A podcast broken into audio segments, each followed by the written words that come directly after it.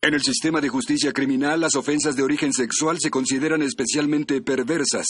En la ciudad de Nueva York, los detectives que investigan estos terribles delitos son miembros de un escuadrón de élite conocido como Unidad de Víctimas Especiales. ¿Qué tenemos? Varón de seis años dejó de respirar en un servicio religioso. No hay pulso, le administramos atropina. Ayúdenlo, por favor. Es papá del niño. Espere aquí. Aún no hay pulso, pupilas fijas y dilatadas, asistólico. Escalpelo. Por Dios, ¿qué le está haciendo? Intento activar su corazón. Señor, usted tiene que esperar no, afuera. no, por favor, deje que me quede con él. ¿Acaso comió algo? ¿Veneno, detergente, drogas? Un vaso de leche antes de acostarse. Administramos vasopresina y atropina y aún no hay pulso. ¿Hace cuánto que está así? Casi 30 minutos. Tiene que ayudarlo. Lo siento. No hay nada que hacer.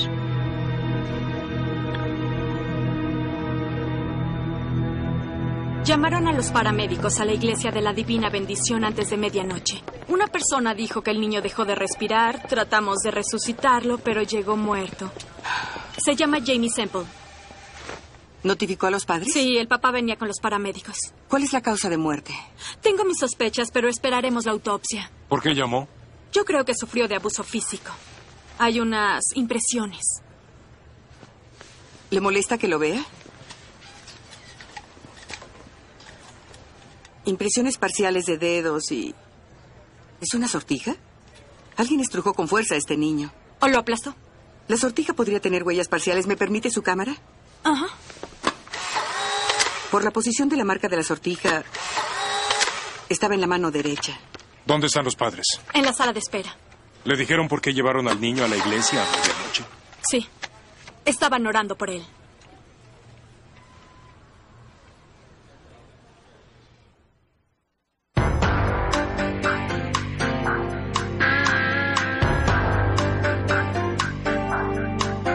Con las actuaciones de Christopher Meloni, Mariska Hargitay, Richard Belzer, Diane Neal,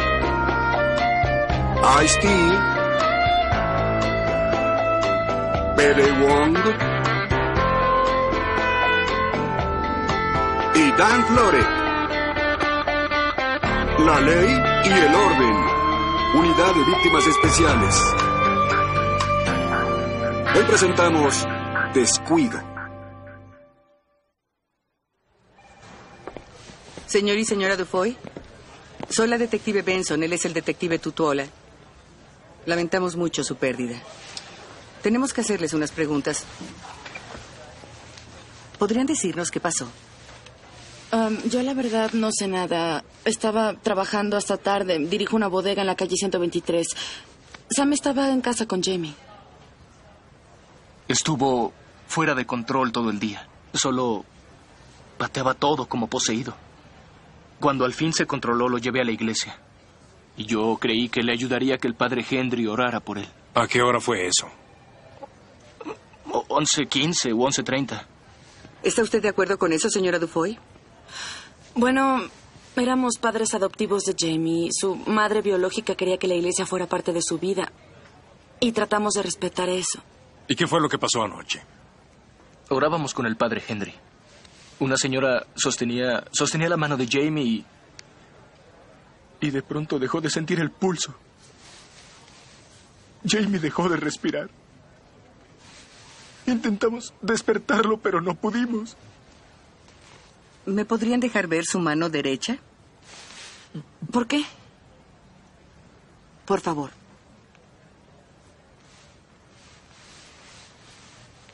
Gracias. ¿Dónde está la iglesia? En la 126 y Lennox. De acuerdo. Si recuerdan algo más, llamen, por favor. ¿Sí? Sí.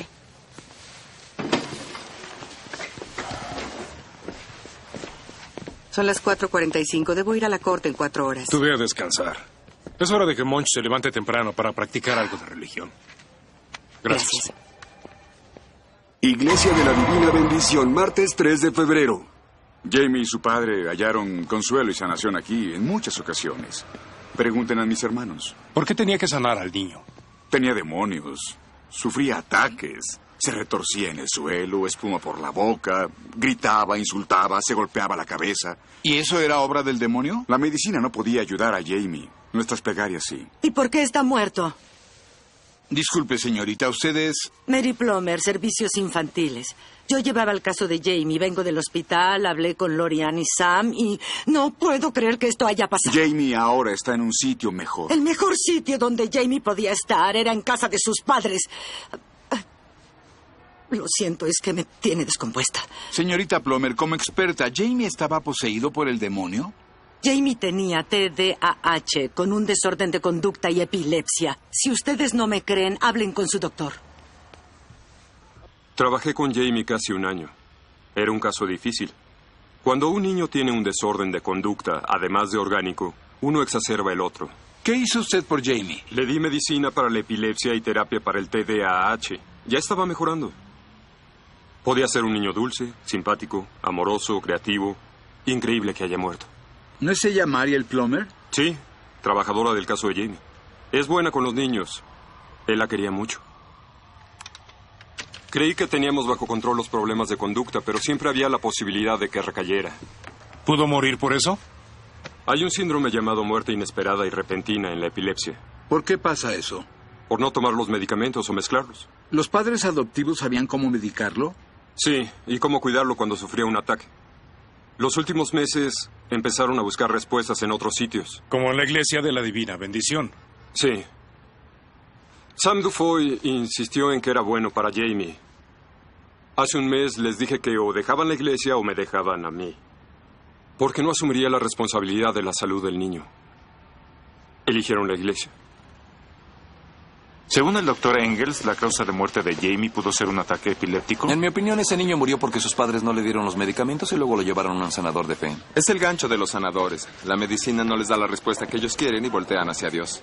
El doctor dijo que Jamie iba mejorando. Si tenía epilepsia siempre sería epiléptico. La medicina solo puede atenuar los síntomas. El padre Hendrick le ofreció la curación. Pero no podía cumplirlo. Luego diría que es la voluntad de Dios. Sí, o quizá que Sam y Lorian no oraron suficiente. Yo tengo la impresión de que Lorian no lo aprobaba, no pertenece a esa iglesia. Aunque Jamie estuviera sufriendo un ataque y su papá lo llevara a una sesión de oración, nada de eso justifica la impresión en su pecho. Depende de qué clase de sesión estamos hablando. Un niño autista murió en una iglesia de Milwaukee. Los parroquianos lo mantuvieron quieto, algunos se acostaron sobre él para sanarlo. Eso justificaría la marca. Sí, alguien que sujetó a Jamie, él forcejea y lo sujeta con gran fuerza. Hasta que deja de respirar. Gracias, disfruté el abrazo. ¿Ya localizamos a su madre biológica? La trabajadora social dijo que se fue a Long Island. Llamé, pero su teléfono está desconectado. También investigué un poco al padre Henry, que era ministro en la iglesia del Espíritu Santo, pero se marchó por diferencias religiosas. Bien. Olivia, Elliot, tienen que acudir al juicio. John, Finn, vayan a visitar la iglesia del Espíritu Santo. Veamos qué tan diferente es la religión del padre Henry. Lucas Henry estuvo con nosotros muchos años. Fue un padre muy popular. ¿Por qué se fue? Le atrajo una forma de religiosidad más carismática. Sintió que las personas requerían de más drama en su fe. ¿Han escuchado de la bendición de Toronto? No. Empezó en los 90 en una iglesia cerca del aeropuerto de Toronto. Los practicantes decían que exorcizaban demonios, sanaban al enfermo, hablaban en lenguas. Henry y otros miembros fueron seducidos por ello. ¿Como Sam y Lori Ann Defoy? Solo Sam. Él y Lori Ann son buenas personas. Lamentamos que se fueran. ¿Cree que el padre Henry es un fraude? No sostiene una serpiente en una mano y la cesta de la colecta en la otra, si a eso se refiere. Podrá estar engañando, pero es sincero. ¿El reverendo Henry siempre lleva esta sortija? Sí, perteneció a su abuelo. Esta marca se encontró en el cuerpo de Jamie. ¿Ve las iniciales parciales, JO? Claro, pero mis iniciales son LH. Pero es su sortija. Las iniciales pertenecen a su abuelo, Jackson Normond. ¿Dónde está la sortija, padre? Ya no uso esa sortija. Hablamos con las personas que oraron por Jamie esa noche. Dijeron que clamaba al Señor y combatía con Satán. Sus demonios eran poderosos. Tuve que pelear con ellos. Lo sujetó con tanta fuerza que la sortija dejó una impresión en su piel. Estaba sanando al pequeño. Lo mató por la fuerza con que lo estrujó. ¡No! ¡Lo mató!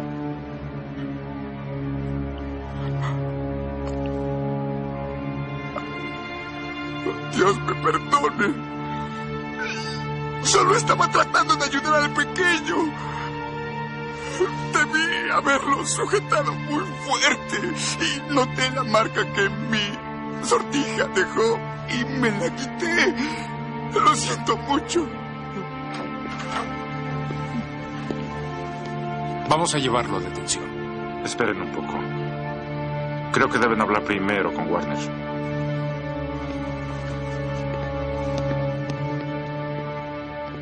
Tenemos fibras microscópicas de algodón. Estaban en los pulmones de Jamie y su estómago. Junto con esto, restos de tolueno discocianate, poliol y óxido de pentabromodifenil. Es una espuma común y antiinflamante. ¿Fue asfixiado con un cojín? Sí, una almohada barata. A ver, alguien sujeta un cojín sobre el rostro de Jamie. El niño lucha y muerde incluso la funda hasta llegar al relleno. Los parroquianos no mencionaron nada de un cojín. Es porque Jamie no fue asfixiado en la iglesia. ¿Cómo sabes eso? ¿Ven qué clara y profunda es la impresión? Eso no pasa en la piel viva. Su piel había empezado a inflamarse y a hacerse cerosa, Así que Jamie ya estaba muerto. al menos una hora antes de que hicieran esta marca. Residencia Dufoy, martes 3 de febrero.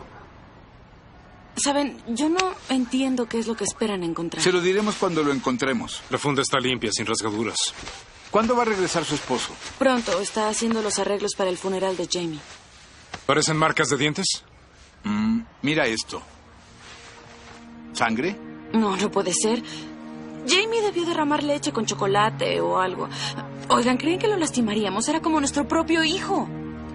Tenemos que llevarlo al laboratorio para que lo analicen. Funda de almohada estaba en la basura. Marcas de dientes. Compárala con las marcas de dientes de la almohada.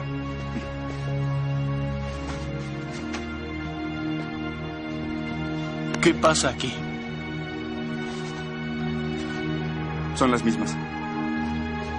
Encontramos el arma homicida.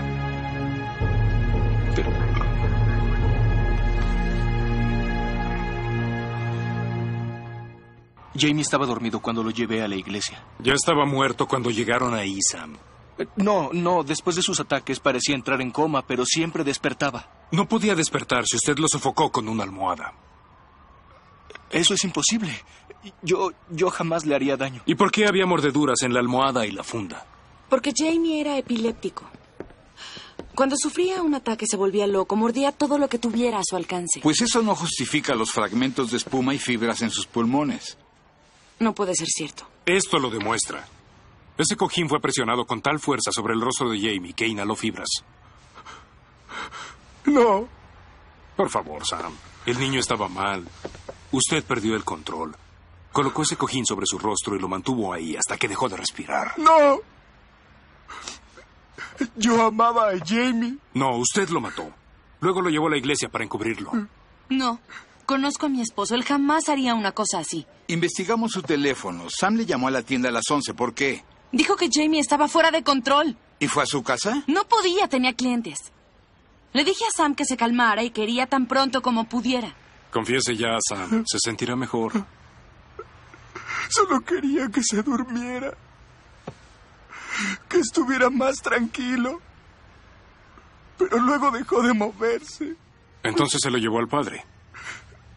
El padre Henry ya lo había despertado antes. Creí que podría hacerlo de nuevo. Sam, no digas nada más. Pediremos un abogado. Amor. Me esforcé tanto por no lastimarlo. Lo siento.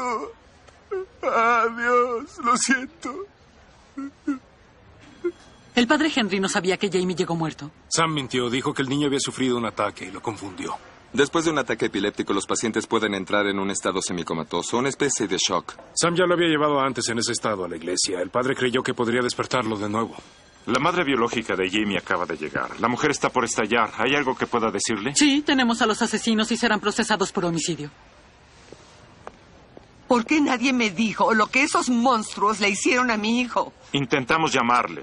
¿Y por qué tuve que enterarme de eso por la televisión? Mi propio pequeñito. ¿No le llamó servicios infantiles? ¿Cómo creen que empezó todo esto? ¿Quién rayos cree que se llevó a Jamie de mi lado y lo llevó con esos dementes? Si usted tiene alguna información acerca de los Dufoy, nos gustaría escucharla. Dijo que lo lastimaban. Me suplicó que lo llevara a casa. ¿Lo informó a servicios infantiles? Claro que sí, pero ¿creen que esa maldita hizo algo al respecto? ¿Se refiere a Mariel Plummer? Sí, a ella. El indefenso cuerpo de mi hijo muerto está en sus manos. Y va a pagar por ello. Y Servicios Infantiles pagará por ello. El gobierno va a pagar por ello. Nada de eso le devolverá a Jamie. Ha perdido usted un hijo. ¿Está creyendo que esto es por la plata? Por desgracia parece que sí es por dinero. Tamara Semple ha sido arrestada por fraude de tarjetas de crédito y No robo. le quita el derecho a estar furiosa. Pierde la custodia de Jamie y termina muerto. El niño también estaba en peligro con su mamá. Servicios infantiles le quitó al niño cuando su hermana menor se ahogó en la tina de baño. ¿Dónde estaba Tamara? Hablando por teléfono. La corte determinó que fue muerte accidental, pero Servicios Infantiles retiró a Jamie de su lado. El hijo de esta mujer fallece en un hogar adoptivo y lo primero que piensa es en dinero. ¿Qué de sus quejas de que los Dufoy lastimaban a Jamie? Si así fuera, Servicios Infantiles podría ser culpable y debilitaría nuestro caso sobre Sam Dufoy. Debemos investigarlo. Servicios infantiles, miércoles 4 de febrero.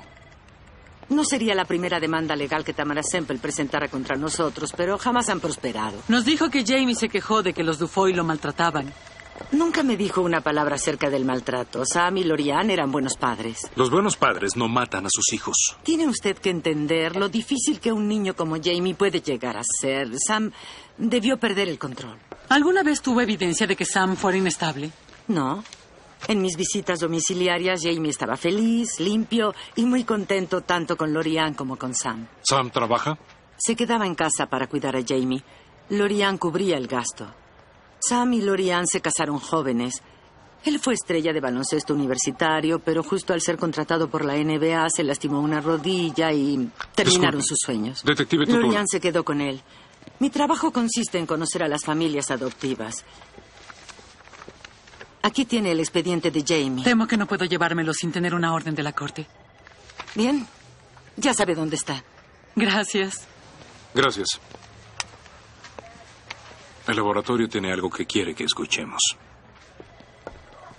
Revisé las llamadas de Sam una media hora antes de llamar a Lori Ann a la tienda. También llamó a la línea de maltrato infantil. Y las llamadas en esos sitios son grabadas. Exacto.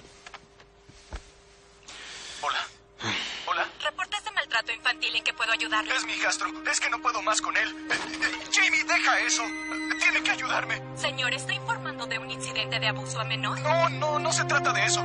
¿El niño está en peligro en este momento? No, no, está fuera de control. Señor, si es una emergencia, llame al 911. De otro modo, llame a su trabajadora social. Ya la llamé. Jamás me contesta. Necesito ayuda, ¿me escucha? Quiero que se lo lleven. Señor, tomaré sus datos y los pasaré a servicios de protección al niño. Se comunicarán en 24 horas. ¿24 horas? Olvídenlo. Y llamó a la trabajadora social. Bueno, el informe indica que hizo cuatro llamadas a la oficina de Mariel Plummer el día que Jamie murió. ¿Ella le contestó? No lo sé. Ninguna llamada fue más breve de 20 segundos, así que o Sam logró conversar con ella o dejó el mensaje. Qué raro que Mariel no nos haya dicho nada de esto. Voy a apresurar la orden. Ve a asegurar todos los archivos de Mariel. Veamos qué más olvidó decirnos. Los expedientes de Mariel indican que cumplía con su trabajo. Visitó a Jamie cada mes, pero ¿ven esas fechas? Es la misma. Sí. Significa que todos los expedientes fueron generados o alterados el mismo día, que por cierto fue ayer. ¿Qué están haciendo? Les di todo lo que necesitaban. Admiramos cómo pudo poner al corriente sus expedientes de seis meses en solo un día. Yo estaba revisándolos debido a la orden, pero no he alterado un solo dato. Por desgracia, la fecha solamente cambia cuando hay alguna alteración. Tal vez corregí algunos puntos. Es imposible llevar al día todo el trabajo de la oficina. Mariel Plummer está bajo arresto por alterar archivos públicos. Me están arrestando por trabajo de oficina. Y por descuido peligroso en la muerte de Jamie Semple. Tiene derecho a guardar silencio. Todo cuanto diga será usado en su contra ante una... Tienes un problema, abogada. Arrestar a la trabajadora social hace más difícil condenar a Sam Dufoy. Él dirá que es culpa de ella. Pidió ayuda y no la recibió. Y si el jurado lo cree, Sam saldrá libre. ¿Qué piensas hacer? ¿Llegar a un trato? Jamás. Mató a ese niño. La cuestión es a cuál de ellos proceso primero. Si es Sam y pongo a Mariel en el estrado, no podrá atestiguar sin incriminarse. Pero no quiero darle inmunidad. ¿Qué dice tu intuición? Que establezca bien los hechos, atrapar al pez menor antes de ir por el grande. Fijaré la fecha para el juicio de Mariel. Oficina del fiscal de distrito, viernes 6 de febrero. Casey. Caroline. ¿Qué haces aquí? Represento a Mari el Plomer. Espero que hayas cambiado de opinión acerca de llevarla ante la corte. No. ¿En serio vas a gastar el tiempo de la corte juzgando a alguien por un par de errores de oficina? No son errores. Son falsificaciones deliberadas para ocultar el hecho de que por descuido hizo peligrar a un niño. Mi cliente fue engañada por un pobre loco que asesinó a un niño y luego le pidió a un sanador que le devolviera la vida. Hagamos un trato.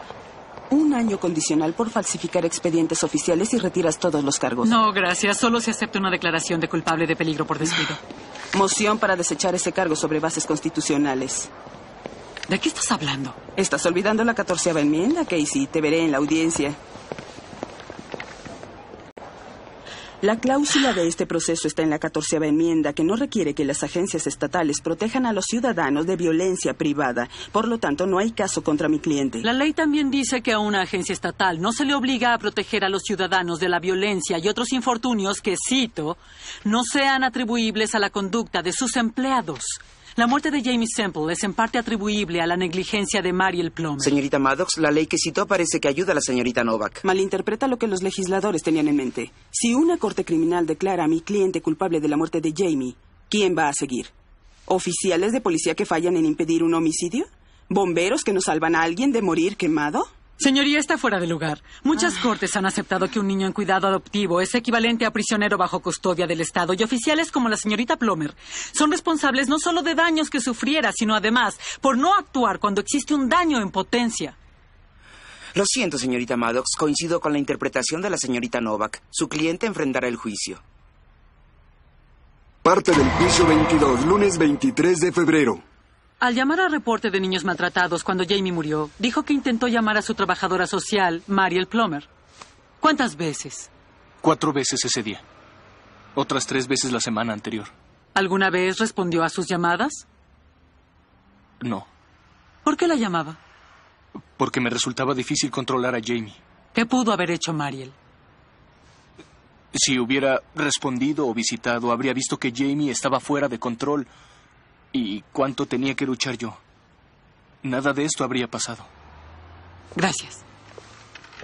¿Por qué no llamó al 911? ¿A qué se refiere? Dijo que le asustó no poder controlar a Jamie. ¿Por qué no llamó al 911 como le sugirió la operadora? No lo sé. ¿O llevó a Jamie a una sala de urgencias, o llamó a un vecino, o a hacer algo? Creí que podría solo. ¿Cómo? ¿Asfixiándolo con una almohada? Objeción. Quiero establecer credibilidad, señoría. El jurado tiene derecho a saber que este testigo enfrenta cargos criminales en la muerte de su hijo adoptivo y por lo tanto tiene un motivo excelente para mentir. Lo permitiré. El testigo debe responder.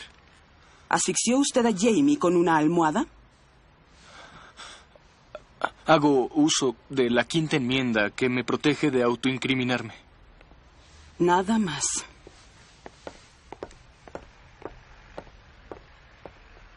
¿Hace cuánto es trabajadora social? Como 18 años. ¿Y por qué se dedicó a esto? Quería ayudar a las personas, hacer una diferencia por mi parte. Sin duda habrá mucha gente agradecida con usted. Francamente lo dudo. Suelo presentarme cuando las familias están en crisis. Yo soy la que tiene que decir a la mamá por qué está sucia la ropa de sus hijos, por qué faltaron a la escuela.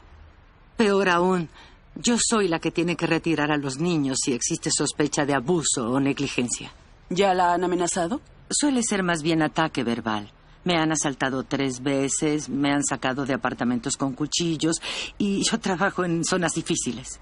¿Y aún así continúa? Alguien tiene que cuidar de los niños. ¿Y cuál fue el problema con Jamie? Cometí un error.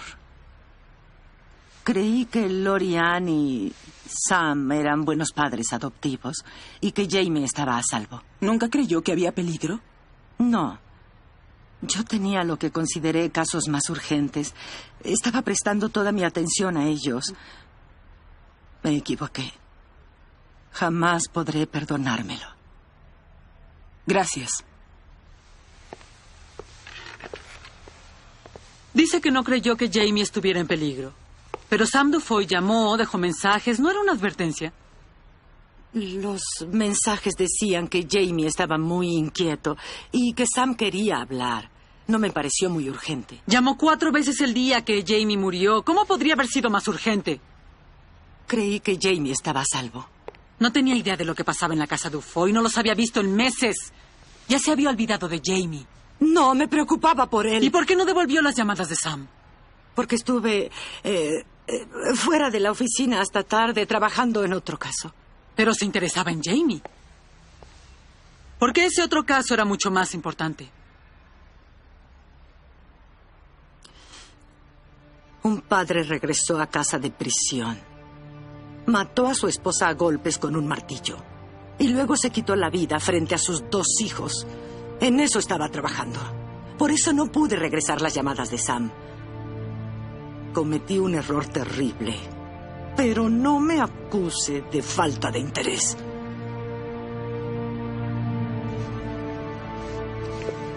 No más preguntas. El trabajo de una trabajadora social, mal pagado y tomado en cuenta. Trabajan en las zonas más deprimentes y violentas de nuestra ciudad, donde pueden ser asaltadas, violadas y hasta asesinadas. La deserción es común. Muchas no duran ni cinco años. Mariel Plomer ha trabajado 18. Cuando Jamie murió tenía cerca de 20 casos. La carga recomendada es de 12. Esta tragedia no es culpa de Mariel, es culpa de un sistema saturado. Muy pocas trabajadoras sociales, muy poco dinero, demasiados niños necesitados. Por el dolor y pánico después de la muerte de Jamie y Mariel, alteró sus expedientes oficiales. Lo admite y lamenta haberlo hecho. Pueden culparla de ese cargo y no de haber puesto en peligro la vida de Jamie. Jamie se infiltró por una grieta en el sistema. Culpen al sistema. Culpen al hombre que mató a Jamie. Pero no culpen a la trabajadora social.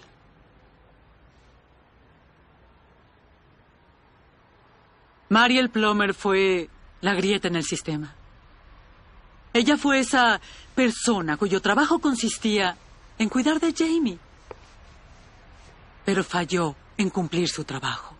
Si hubiera realizado alguna de las visitas que fraudulentamente dijo haber hecho, o si hubiera devuelto alguna llamada, Jamie hoy estaría vivo. Ella le dio la espalda. Eso es peligro por descuido. Esta vez sí deben culpar a la trabajadora social. Declaren a Mari el culpable y envíen un mensaje para ella, a sus supervisores, a la ciudad y al Estado de que la muerte de al menos un niño es inaceptable.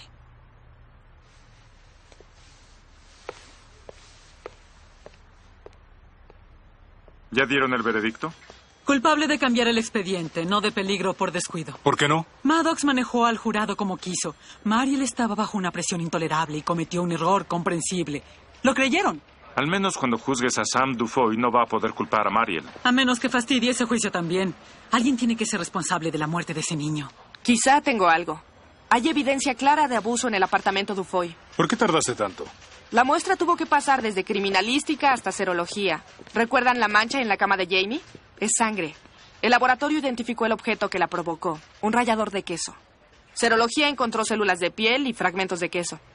¿Alguien pasó un rallador de queso sobre la piel del niño? ¿Cuánto tiempo llevaba la mancha? Unos cuantos días. De otro modo, la sangre se habría oxidado por completo. Pero Jamie no tenía otra herida. Es porque no era la sangre de Jamie. Es de una mujer. ¿Mamá?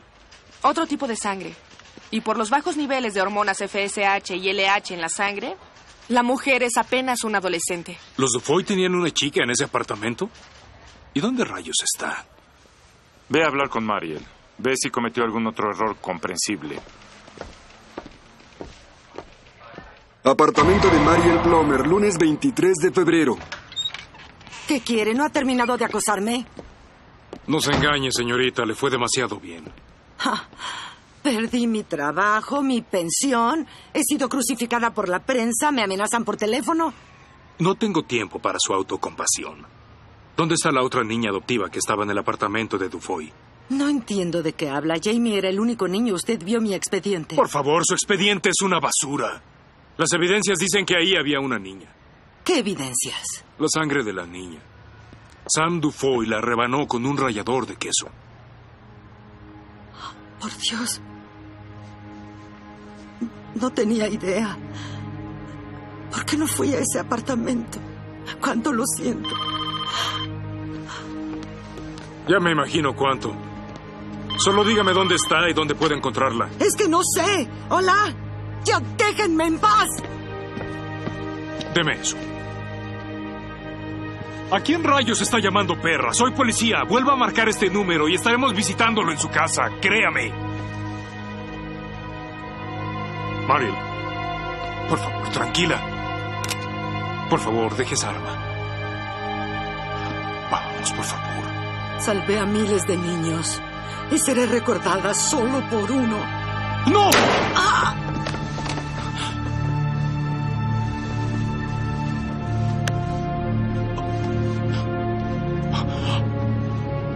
No tenía que hacer esto.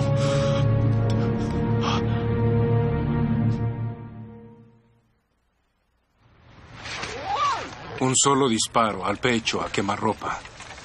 Va a ser muy fácil para ti. Gracias. ¿Y tú estás bien?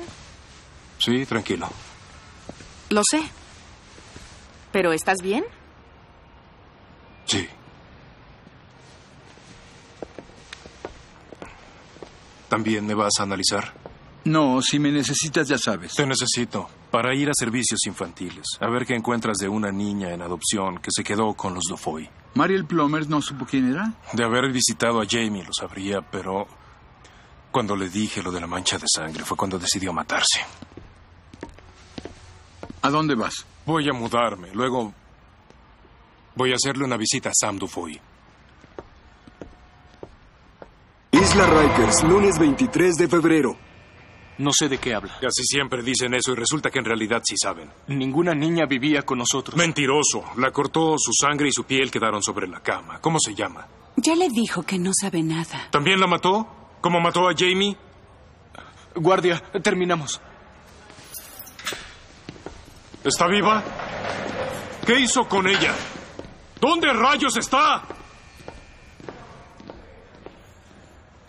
El maldito nada dijo. ¿Qué me dices de Lorian? Va a salir con que Sam es un buen hombre, ya sabe. ¿Hubo algo? Sí, no hay informes de que se haya colocado a otro niño con Sam Dufoy.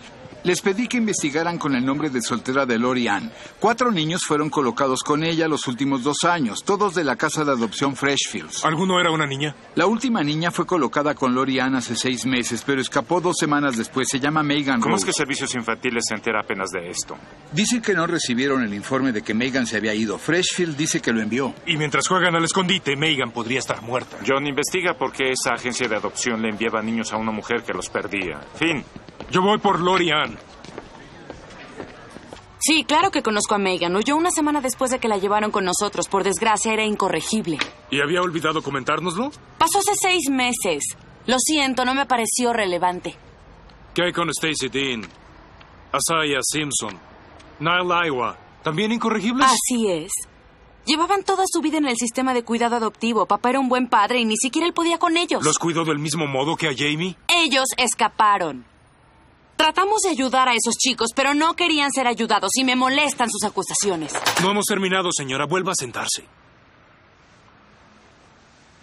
Cuando se fueron los chicos, ¿usted qué hizo? Lo informé a la agencia de atención en adopción. ¿Y ellos a servicios infantiles? Sí, les devolvieron el expediente. ¿Y por qué Servicios Infantiles no tiene expedientes si le siguen pagando? Su cuenta bancaria indica que sigue recibiendo pagos de adopción por cada uno de los niños. Fue un error de computadora. ¿Cuatro errores de computadora en más de dos años? ¿Recibe dos mil al mes por un niño que no ha estado en su casa hace meses? Ya le dije que fue un error. Acepta a niños prófugos y los trata mal para que se vayan de nuevo. ¿O acaso Sam los mató? ¡No! Nadie más tocó a esos niños. Pues alguien lastimó a Megan Rose con un rallador de queso. ¿De qué está usted hablando? Esta es la sangre de Megan Rose y de ninguna manera es de hace seis meses. Estuvo en su casa la noche en que Jamie murió. ¿Vio cómo Sam lo mató? Les juro que Megan no estaba. O tal vez regresó, no lo sé. Trabajo demasiadas horas en la tienda. Si es que regresó, ¿en dónde está ahora? Está buscando que lastime a Sam, pero no lo haré. Solo díganos dónde está Megan. Ya le dije que no lo sé. Es Megan, ¿ya la recuerda?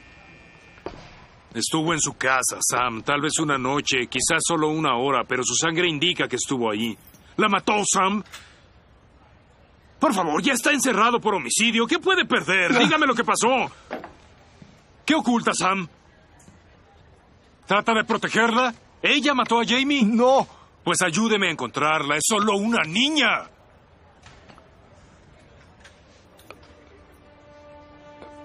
En Saint Columbus. El psiquiátrico. Se volvió loca.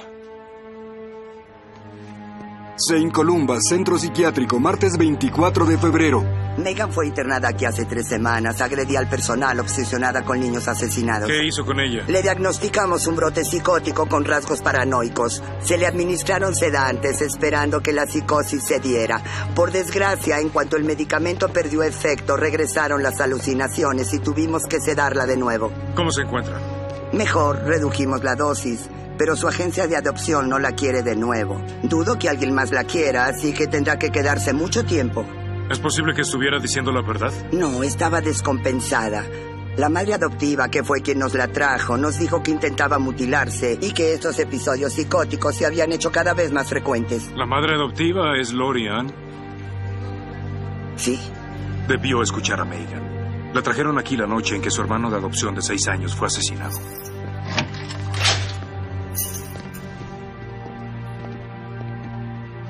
Megan.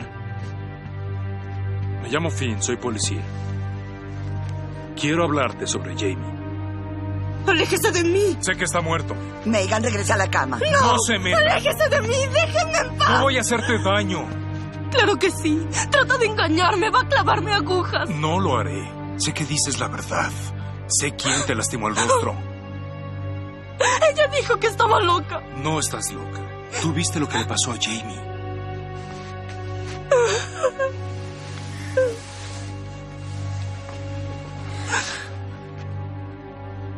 Dime. Esa noche. ¿Estabas en esa habitación? Sí. ¿Y Sam? No, ¿Quién lo hizo?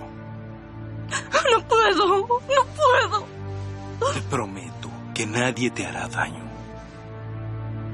¿Quién lo hizo? Lorian. Dime qué pasó, amor. Jamie estaba llorando y llorando. Y de pronto se detuvo. Así que entré a la habitación y la vi. Le estaba cubriendo el rostro con la almohada, gritando, cierra la boca, cierra la boca. Él luchaba, pero no tuvo suficiente fuerza. Luego dejó de moverse.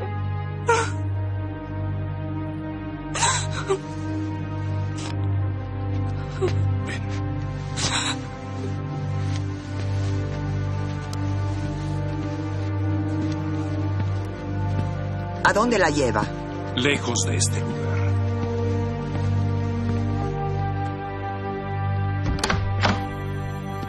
Buenas noticias. Encontramos a Megan. Sí, qué buena noticia. ¿Está bien? Oh, sí, muy bien. Fue muy astuto ocultar a un testigo de homicidio en un manicomio diciendo que era psicótica. Sí, bueno, la chica está, está perturbada. No tan perturbada, me dijo lo que pasó. Dijo que la vio como mataba a Jamie. Pues no es cierto. ¿A quién va a creerle más el jurado? ¿A mí? ¿O a una delincuente juvenil? Cuando vean cómo le cortó el rostro, creo que le creerán a ella. Se cortó ella sola. De acuerdo, es psicótica. Y Jamie se asfixió solo también. No, el perdedor de mi esposo hizo eso. Ya fue suficiente, me voy a casa. Sam. ¿Qué estás haciendo aquí? Te vi por ese vidrio. Me dijiste que fue un accidente. Pues tú lo hiciste. Tú confesaste. No. Jamás habría lastimado a Jamie. Lo quería como si fuera nuestro hijo. Tú lo mataste. No me hagas esto, Sam. Ya no voy a protegerte. ¡Protegerme! ¡Jamás me has protegido! Me prometiste todo y no me diste nada. Desperdicié mi vida contigo. Yo te amé, Lorian. Creí tus mentiras. Dejé que los lastimaras. Eres un inútil bueno para nada. En realidad nadie te importa. Lorian Dufoy está bajo arresto por el homicidio de Jamie Semple. Tiene derecho a permanecer en silencio. Tiene derecho a un abogado. Si no tiene para pagarlo, la ¿Estás bien? Ahora sí.